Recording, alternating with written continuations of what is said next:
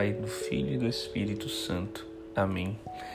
Bom dia, boa tarde, boa noite, meus irmãos. Aqui é o Rafael. Estamos começando mais um episódio de Omnia Vinte Amor. Hoje daremos continuidade à nossa série sobre caminho para a perfeição, continuando com os princípios da vida espiritual. E hoje, neste tempo mais do que propício, falaremos do fato mais importante da nossa história, a nossa redenção. Antes de com começarmos, gostaria de, de que fizéssemos juntos uma pequena oração. Senhor, que o Espírito nos ilumine para que nosso coração se abra às verdades de Deus e nossa vida tenha um profundo amor pela Sua obra redentora. Ajudai-nos, Senhor, ajudai-nos a compreender e a amar a Tua obra de redenção, que é a obra da nossa vida e é o lugar mais importante que nós vamos encontrar, é a fonte de toda a nossa felicidade. Amém. Fazendo uma breve memória sobre o último episódio, é, é importante a gente lembrar um pouco deles. Eu vou passar rápido para a gente seguir em frente. Se você tiver qualquer dúvida e quiser aprofundar mais, é só ouvir o anterior. Sei que é grande, mas ajuda lá, pessoal. Vai lá. Fazendo uma breve memória, então, a gente vamos, o que é que nós falamos naquele primeiro episódio? Nós falamos das capacidades naturais do homem e do sobrenatural de Deus, da desobediência dos nossos primeiros pais, do pecado original que nos fez perder a justiça original, e com ela nós perdemos também os dons preternaturais e sobrenaturais da integridade e da graça, respectivamente. Dessa forma, nós entramos no estado de degradação, onde a resistência às concupiscências se torna mais difícil, o conhecimento da verdade se torna mais duro e as faculdades inferiores, que são os sentimentos e as paixões, muitas vezes dominam as superiores, o intelecto e a vontade. Nós lembramos também uma coisa que ficou no final do episódio que vai linkar com o que nós vamos falar hoje. O pecado não tem a última palavra. As fraquezas não nos dominaram e não nos dominariam para sempre, porque a misericórdia de Deus ela foi imensa, ela é imensa. Ela é muito maior do que, do que tudo aquilo que nós podemos pensar. E ele nos deixou a fé e a esperança com o anúncio da vinda do Salvador. O ponto de tudo isso é que nossos pais, eles não tinham ideia que esse Salvador seria muito maior do que aquilo que o coração deles esperava porque o plano de Deus e a misericórdia dele é tão grande que a esperança que nós tínhamos sequer é comparada com a graça que nós tivemos.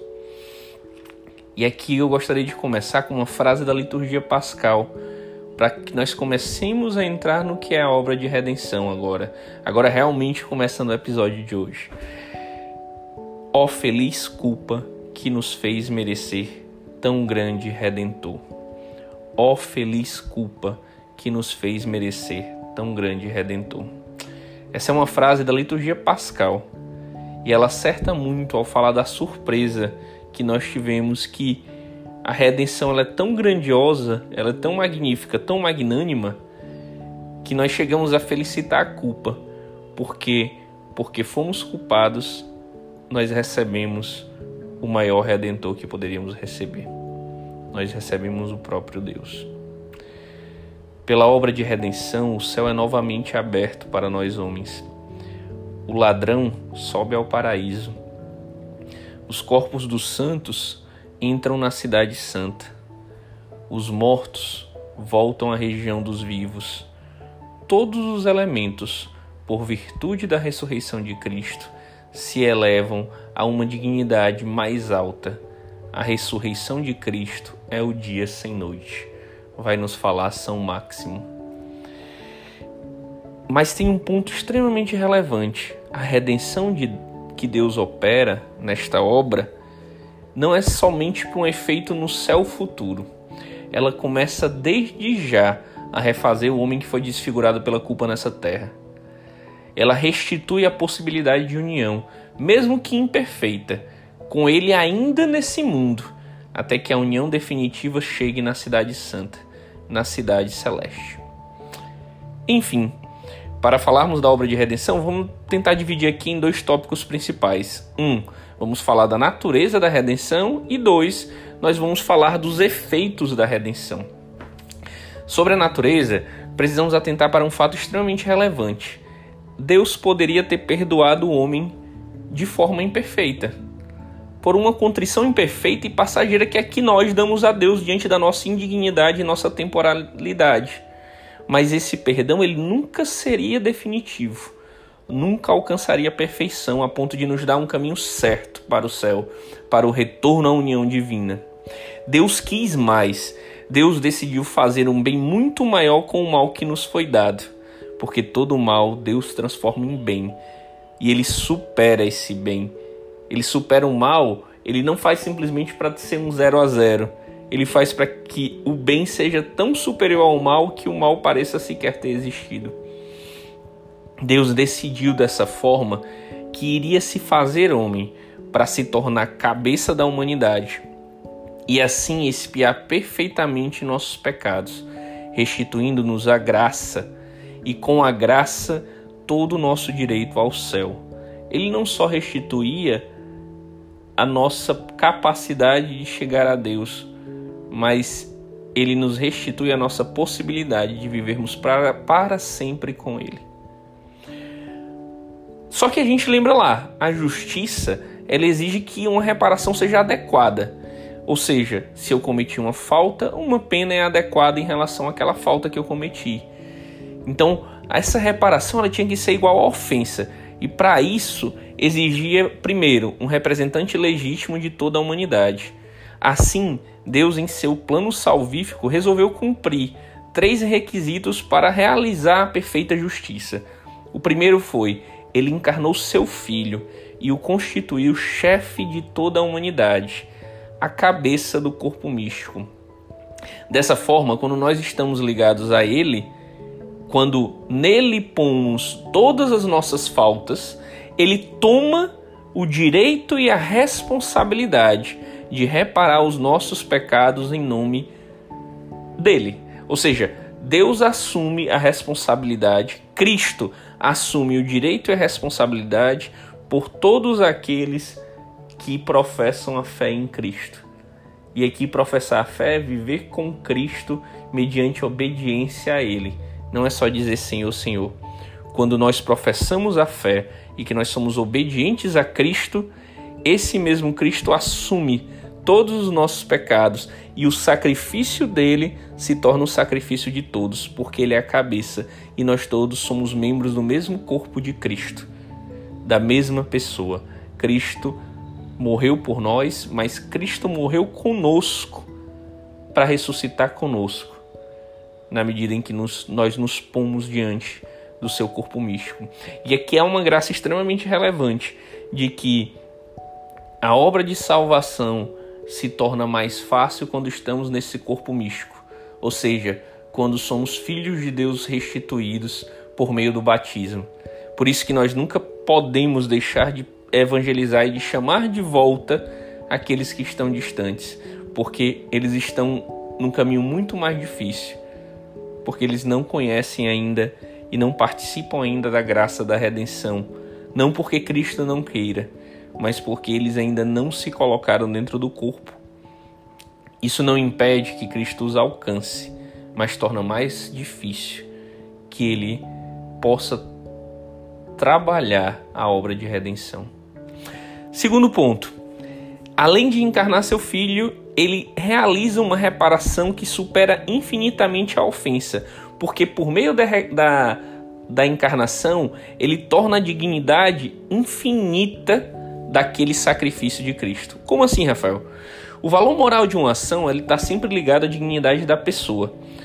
E todas as ações de Cristo, que é homem e Deus, têm valor moral infinito.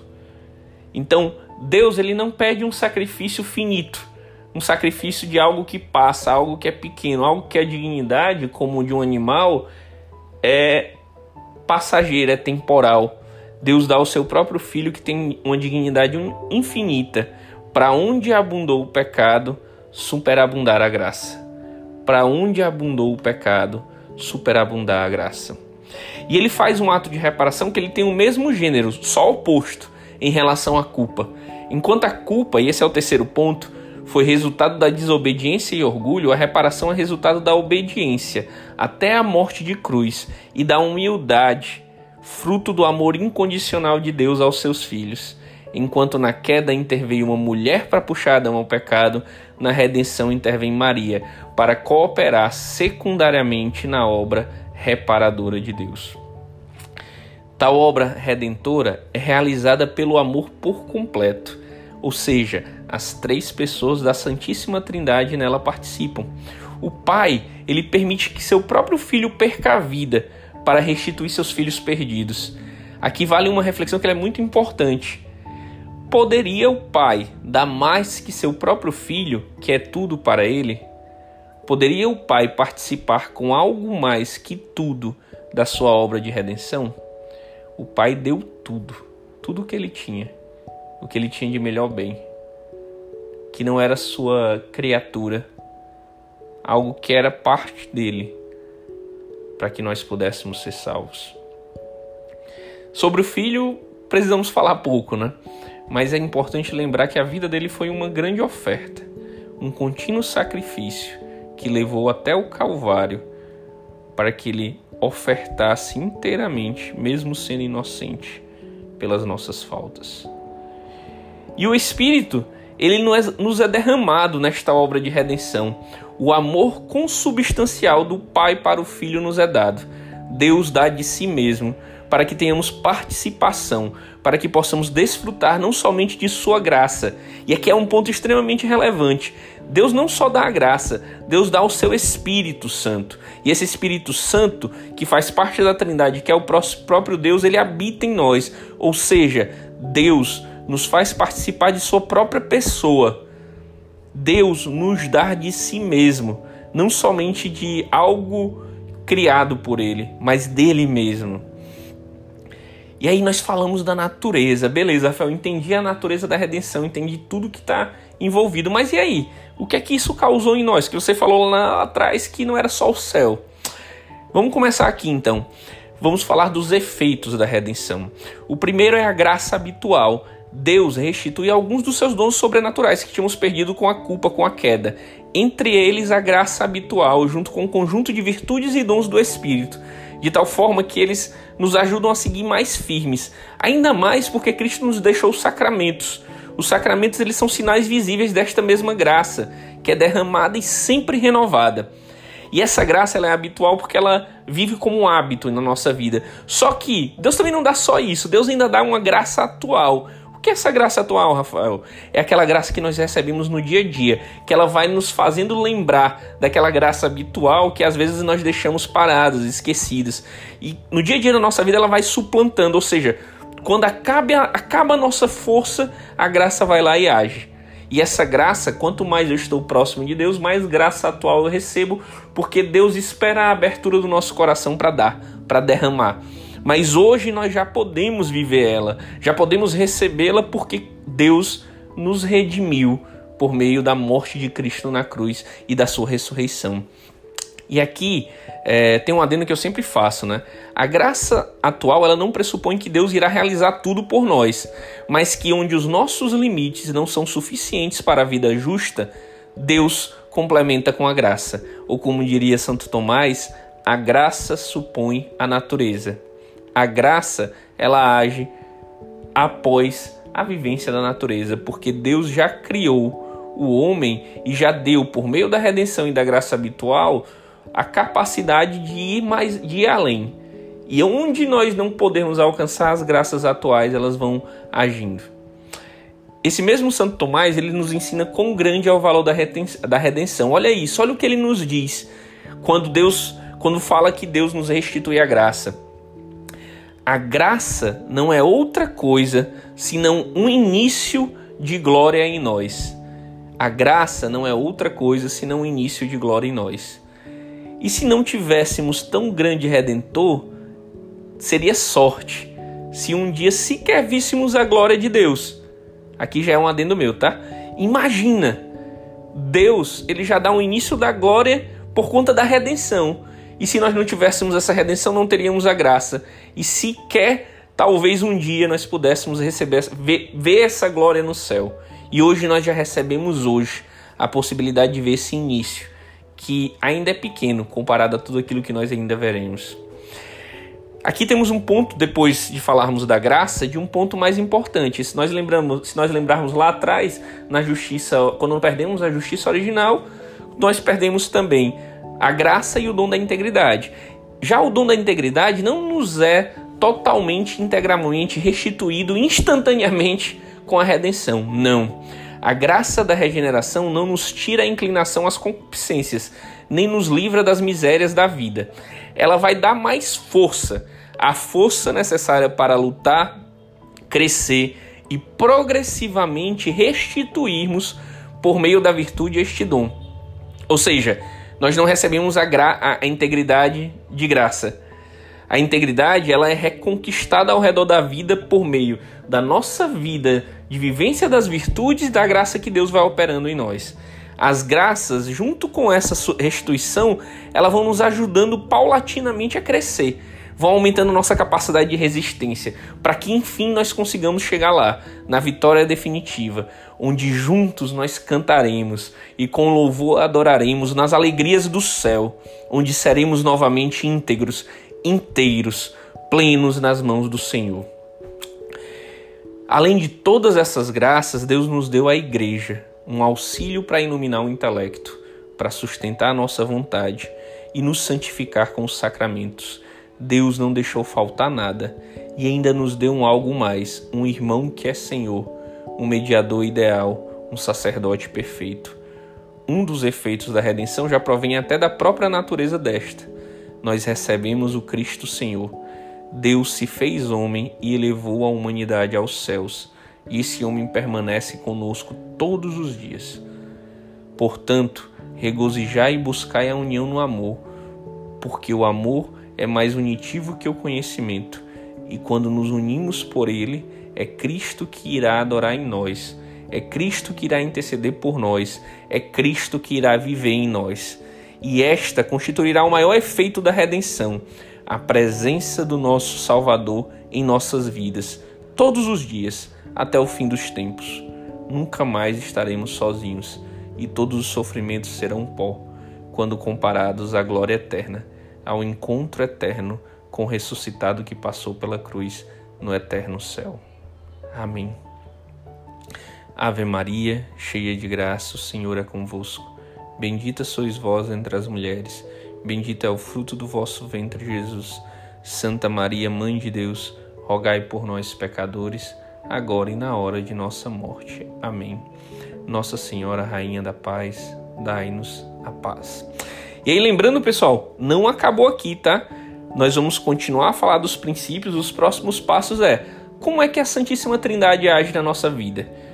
O que é que significa venerar os santos e como nós utilizamos dele para poder crescer. Esses são ainda fazem parte dos princípios e não esquecer, obviamente, de Nossa Senhora. Quais são as graças e como Nossa Senhora vai agindo para nos ajudar a crescer. Esses princípios, assim que nós acabarmos, nós entramos nos crescimentos e nos dons espirituais. Espero ver vocês nos próximos capítulos e continuem rezando por mim e eu continuarei rezando por vocês. Deus abençoe. Shalom. Amém.